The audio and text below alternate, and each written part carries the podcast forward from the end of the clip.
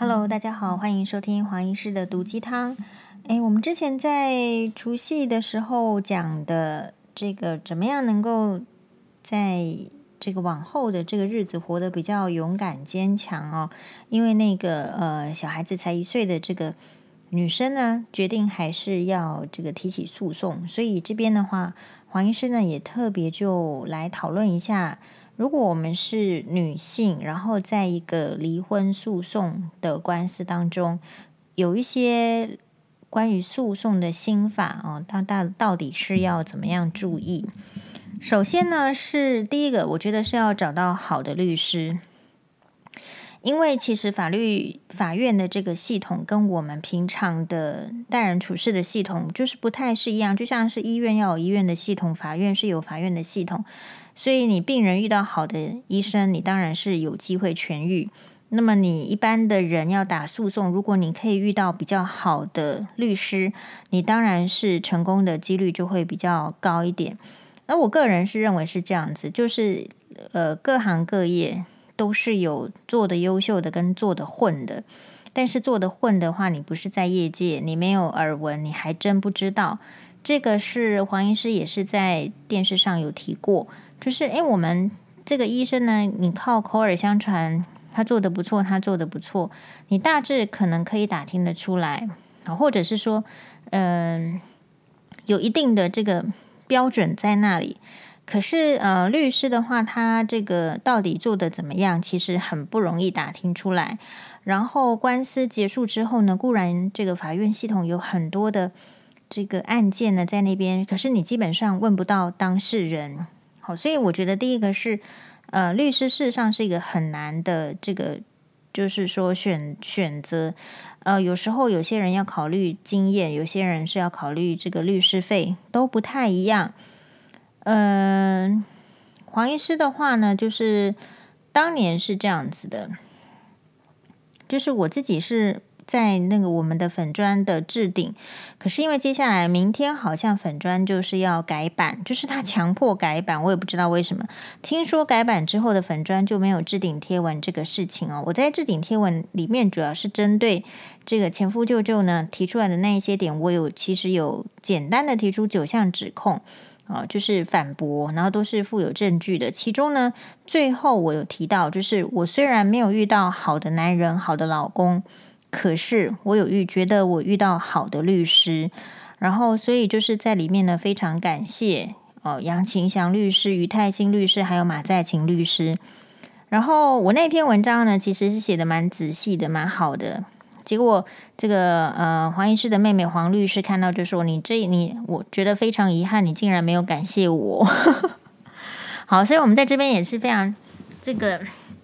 郑重的感谢黄律师，那我们也会邀请这个黄律师呢来上黄医师的 Podcast。所以我的话是因为我在还没有提出诉讼之前就已经大致有请教过这个黄律师，然后黄律师就说啊，你这个案子哈，就是一定都是会赢的，还估就是已经是这样说，可是我们还是害怕。所以可能有一些状况，其实你是会赢的，但是任何人跟你说你会赢，其实你都还是会心里中心里是不笃定的。然后我自己的这个离婚诉讼的官司，好，然后哪还有这个监护权的官司，呃，都是请这个于泰兴律师。而于泰兴律师呢，是呃我妹妹的老公的大学同学。那黄律师的老公呢，其实也蛮厉害的哈。黄律师，呃，也这样也不能说他，就黄律师也蛮厉害的。那就是说，黄律师的老公呢，事实上他是他是刑法的博士，哦，他有这个中国、美国还有台湾的律师执照。那黄律师也有两个律师执照，呃，不，那个她老公的话就是比较就呃厉害的是在刑法的部分，是刑呃是刑法的这个博士。那黄律师的话，好像这个其实他的专业好像比较在商业法的部分哦。那当然就是说，离婚这个诉讼都是一些最基础的、最基本的，一定都会遇到离婚官司。哈，对于呃，我这边分享就是我的这个诉讼的心得跟我的观察，可能每一个人的想法是不太一样。好，毕竟黄医师并没有法律的背景，好，只有修过法学概论一百分。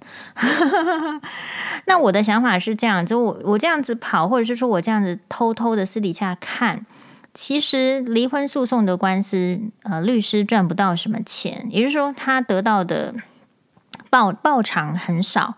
那可能会赚的比较多钱的，可能是遗产分配，好，或者是可能一些商商业型的这种利益的这种，呃，可能他们的这种，嗯，得到的这个这个费用啊，或者是说金额会比较高，所以可是离婚诉讼又是这个一男一女在那边纠缠，互相骂来骂去，然后其实蛮烦的官司。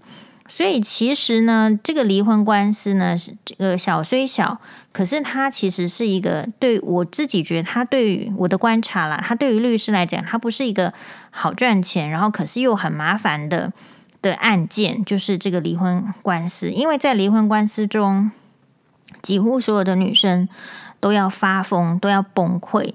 原因是什么？因为你在这个法院的历程拖得很长，基本上一个案件送进去之后，他会先你还看不到法官，然后他会请你调解。调解的话，可能会哦一次、两次、四次。我我觉得他们的目标是很可能是六次的调解。然后调解委员的话，有他的业绩压力。嗯、其实黄医师所讲的大概都在直播，还有就是在新闻哇哇的节目中。加减都有呃分享过，不过我觉得 Podcast 的好处就是你要找黄医师以前的这个言论哦，其实很难找。那你说 Podcast 的话，就是会有一些 title，可能会比较好找。好，那所以我要讲的就是说，嗯、法院系统到进去之后，然后他会叫你调解，调解个四到六次，然后你才才会看到法官，除非你前面就是因为什么原因，你就说你不调解。但是你也不见得有勇气敢说你不调解，因为你很怕给法官制造一个你是蛮横的，你根本不想沟通的一种这个印象。所以就是在法庭里面，你常常是被迫做着呃你不愿意的事情。然后这边的话也要跟这个律师有好的沟通，是这样，就是我们也不能是奥客，就像是。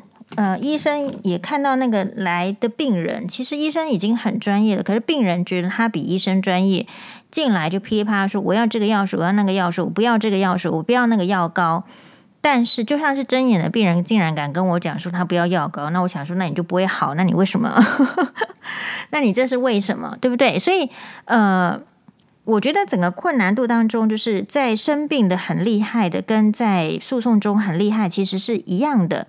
也就是呃，你会非常的担忧这个结果，你会非常的焦虑，就是到底什么时候我才能够获得胜利？然后还有你，因为你对律师并不熟悉，大家都是第一次看到律师，然后大部分都是第一次去上法庭，你既不晓得这个律师的这个。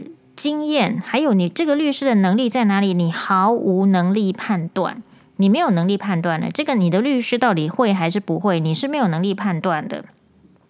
好，所以这个马在勤律师呢，就曾经因为我跟他呢，就是在录影哇哇哇，然后认识有那个几次的这个节目呢，都有遇到马律师。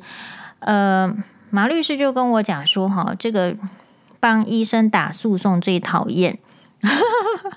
因为医生都以为自己很厉害，然后自己怎么样个想法，所以帮律师、帮医师打打这个就是最讨厌。他是这样开玩笑的讲。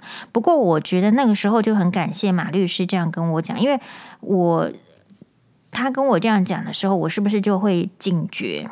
警觉说，哦。对哦，我是不懂得法律专业的，我必须尊重法律专业。所以这个就是呃，我们第一个在法庭里面，你说心法是什么？就是你要尊重专业，你要尊重法院系统，你要尊重法官，你要尊重检察官。你必须先表示尊重了，人家才有可能。人家说什么法官心正嘛，心正才会站在你这边，或者是愿意听你讲你提出来的证据，或是你到底说什么。如果你表现的态度就是趾高气扬、指挥东指挥西的，指挥你的律师，你的律师恐怕也不想真心帮你的时候，不想提醒你的时候，那其实你是吃亏的。那所以，索性就是说我本身就是一个尊重专业，然后马律师也这样特别在提醒我，因为我自己是觉得，就我提到的，就是说，哎，这个离婚诉讼的官司，有时候我们我们一直丢这些废话给他们，对他们来说，我觉得是废话，然后他们要从这一大堆看起来就是芝麻绿豆的琐事，可是对于我们来讲，很大的事件中去。律师想办法去厘清，说哪一些是重大的、可用的、可到法官那边的，哪些是提出去的，可能是会被攻击的。律师一直在做这样子的攻防的资料的截取。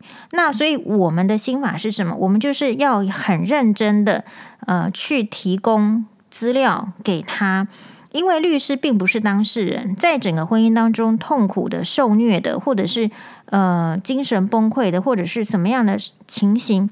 只有当事人就是可能是最辛苦，也最知道。但是你要怎么样呈现给你的律师，而让律师抓住重点，这个也是你要做的功课。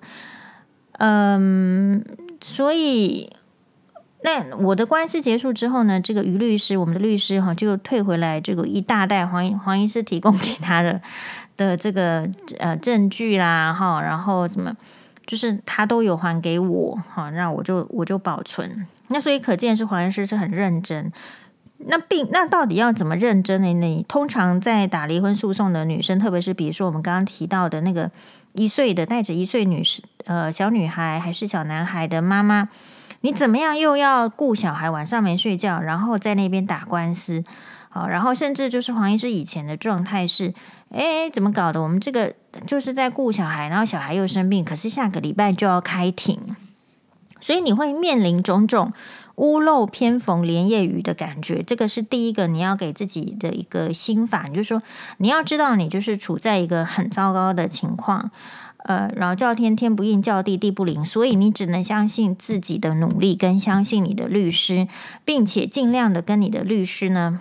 求得好的沟通，但是呃，律师给你的文件你要看，你不能说不看就说好，你帮我递出去，你必须沟通再沟通。然后每个律师的风格不太一样，比如说呃，我自己的那时候律师，我觉得他就是属于比较温和的，那他可能是想的比较远，也就是呃，他在有一些律师在打这个离婚诉讼的时候，他会觉得男方女方终究是有小孩，最后是不要打坏关系的，所以。有可能在这个攻击的手法上是比较温和的，像我的律师就是这这个路线。可是也有律师是就是猛烈攻击的哦，就是要尽量的抹黑，然后一直说说谎。我都我不知道律师知不知道他自己在在说谎，在攻击别人。但也有这个路线的。如果你遇到这个路线的律师，那么身为这个对照，也就是被他告的人，或者是在站在他的另外一方的人。你在这个诉讼过程中，你就会觉得很烦，被攻击、讨厌。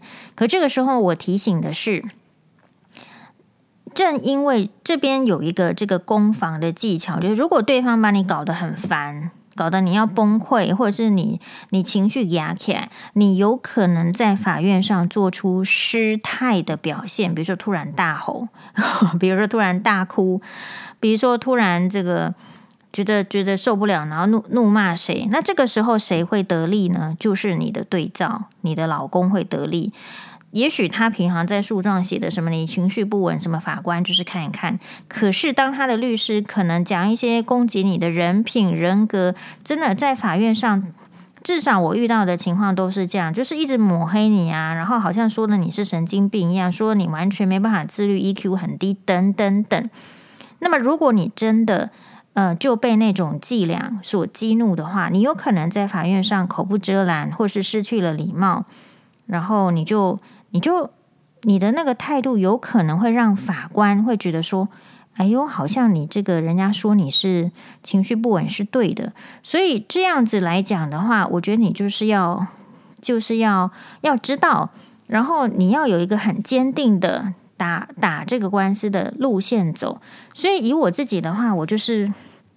打官司之前，我觉得一定要收看一档韩剧，是崔智友演的。崔智友跟这个一个帅哥，那个帅哥长得很帅，到底叫什么名字呢？我还曾经把它放在我的这个手机的桌面，但是我现在有点想不起来。嗯，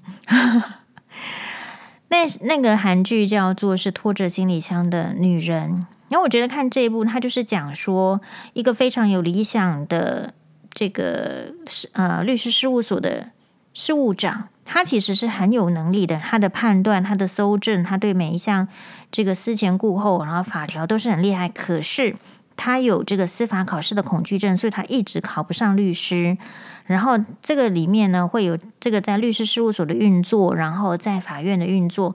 你看这档韩系，在你上法院之前，或是我希望你可以抽空看这个拖着行李箱的女人这一出韩剧，因为这样子的话，你会知道，呃，你会对法律比较有信心。你不要一直担心说你会得不到正义，你得不到什么支持，得不到法官心证。你必须先正向的想，你必须先相信法律。然后呢，就是秉持像我自己的话，就是我们就是说正确的是拿出正确的这个证据，真实的，我不需要靠抹黑，或是不需要靠说谎，我就要能够呃得胜，我就要能够成功。我呃我是走这个路线。那你看这个剧的话，你会加深说，你其实是可以可以正派的去打这个官司，你并不需要走这个邪门歪道，不需要。那然后呢，在里面你会看到他们面对官司的紧张，然后挫折怎么面对。诶，这个对于没有上过法院的女生，我是觉得很推荐。呃，然后呢，其实我也会考虑说，在你比如说你到底是要在里面要不要哭啊？到底你要穿什么衣服？基本上，我觉得。你是什么样的人，你就就在里面怎么样表现就好，不要太滥情，但是也不要刻意去装成什么。好，所以我并不需要特别装穿得破破烂烂的去，那我也不需要就是故意在里面就哭，我基本上在里面是也没有哭的。我们就是好好的呈现理智。好，那当然里面一定这个攻防的过程，你一定会被侮辱啦、抹黑啦，你一定会生气。这个时候呢，其实你照我律师的说法，就是就是要多拜拜。所以基本上律师呢，他不会跟你打包票啊，就像医生现在也没有跟你打包票说你开这个刀百分之百成功。所以律师不会跟你打包票说百分之百会胜诉。那所以会跟你打百分之百会胜诉的，你就要小心。有时候呢，这里面可能会有一些陷阱。那因为太太骄傲的人就会被对方找出弱点，所以诉讼对我来讲的话，你就是要要很谨慎，要很谦虚，然后要跟这个律师互相的沟通，互相的沟通。我觉得口头的沟通是一件很没有用的事情，因为因为律师很忙。所以，尽可能你找好资料，然后写成文字档给他。然后呢，像我的话，都还会用在随身碟里面给他。也就是说，如果他觉得我的用好的是，他就直接 copy 贴上去了。你总是还是要体谅，不要不要浪费人，不是说浪费，因为你交了钱，你付了律师费。但是，如果你比较仔细贴心的话，对方是不是就律师就有更多的时间来帮你想策略？所以，律师主要是在法院的这种法条的引用还有策略上，我觉得是非常重要的。只是说，其实也有听到，就是律师也有参差不齐的，但是你不见得知道，好，不见得知道。好，那最后的我们提醒的心法就是，呃，不要急。在上法院的时候，你一定要保持呃做运动、做瑜，特别是做瑜伽的习惯。你去紧张，你说不出话来的。你平常紧张、担忧，你的情绪都都在担忧了。可是，可是法院是一个很重视攻防，就是注重证据，然后事实呈现。你到底要怎么解说？怎么样？啊、呃，怎我我个人认为法，我觉觉得离婚官司是一个。就是法官心证，你到底要怎么利用事实，然后让法官可以站在你这一边？我觉得是，其实它也是一个心法。所以你就是去观察，好，所以比如说可能，呃，打个一次两次，你你你你也要观察你的法官是什么类型的法官。有一些法官哈是婆婆妈妈类型的，有一些法官是就是抓大纲类型的，所以你不要再。抓大纲类型的法官前面丢一堆很细很细的资料，但反过来说，如果是那个婆婆妈妈类型的这种家事庭法官的话，你离婚官司也会比较不好打，因为他本身就婆婆妈妈，他会问很多很细节的问题。那这个，所以你的情形，然后法官的情形，然后律师的情形，最终就是那么小的小孩子也有可能会遇到程序监理人。好，那程序监理人的话，就是如果你有遇到问题再说了哈。黄医师有这样子的经验。好，那最后就是说最重要的心法就是。你你不要急嘛，因为你就算一审成功了，对方一定上诉，所以这个官司拖个一到两年是跑不掉的。可是打官司当中，因为会有太多的担心，然后烦恼，是还有愤怒，这些都是很伤身体的。所以你必须立定好目标，你有花律师费，呃，然后。呃，等于你你自己的那个很多的重点，他会帮你注意，而黄医师也会给你一些提醒。然后我觉得其实做到这样子就差不多了。然后你剩下你要做的就是，你必须要照顾好自己的身体。你不要胜诉的那一天你身体坏掉了，那我就会觉得没有意义。所以这个是打官司的人要很注重的。那我觉得另外就是说，不要让自己陷入到悲剧的情角色情节里面。就是打官司呢，就打官司啊。哦，就说难道你觉得去撒哈拉沙漠跑一圈有比较好吗？哦，就是说别人可能觉得你很惨，你可能偶尔夜深的人静，觉得自己怎么这么悲惨。可是你必须换成另外一个想法。像我的话，就想说。啊，算了，就没有叫我去撒哈拉沙漠吹吹，嗯、吹那个风飞沙，然后吃沙子，眼睛跑进沙子，然后皮肤再被晒黑，我觉得已经不错了。你必须往好处想，然后再因为缴律师费很多啊，或者是生活上会有一些经济的压力，这个时候会出来，因为。因为很可能都要比那个银行存款嘛，对不对？所以你就会少花钱。你总不希望在提出这个银行存款的这种这个比例，好收入的比例上的时候，你你突然就是呃，其实也差不了那些钱，但是你就是希望银行存款里面的数字多一点嘛，对不对？所以你可能会在经济上不由自主的感受到一种就是我不要花钱，我我钱要再多一点的这样的压力，但实际上。有跑过法院的人就知道说，其实法院他只是在看说你有没有足够养小孩的能力，并不是要看你到底多有钱。所以这个要区分出来。好，就是说有时候你当然还这个过程当中，我想离婚官司的过程中就是要比较节俭一点。黄医师在离婚过程中也是比较节俭的。那但是没关系啊，就是你离完婚之后就可以可以去花钱。去慰劳自己，你成功了一件事情，你就比较也是可以放松。所以这中间你没办法花大钱，会觉得经济有压力，这个都是正常。但是你就是小确幸，呃，把那种比较需要大金钱才能够累积的这种幸幸福啦，哈，或怎么样，你就是摆在后面。好，比如说，可能我在打官司的时候，我我都不敢出国。不敢啊，好，也没有那个条件出国，因为小孩子也很小。但是打完官司之后，我就我就安排了有这个去呃韩国开会，然后去去日本庆生。对，我觉得你你只能说把你的这个 relax 或者是希望你把它往后摆一点点。人生好漫长，说漫长呢，但是你又要再想。在整个对人对事的时候，你要想，其实接下来剩余的时间也不见得真的是那么多。难道有六十年吗？没有啊。那如果是这样子的话，剩余的时间，你是不是应该要把时间跟金钱的支配由自己做主，让自己做的就是呃得到更多的这个时间的支配，而不是让别人来浪费你的时间。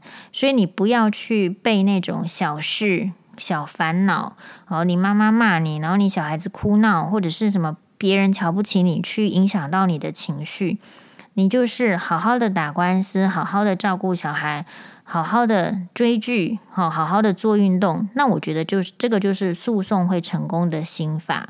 好，祝福你哦。好，拜拜，谢谢大家的收听。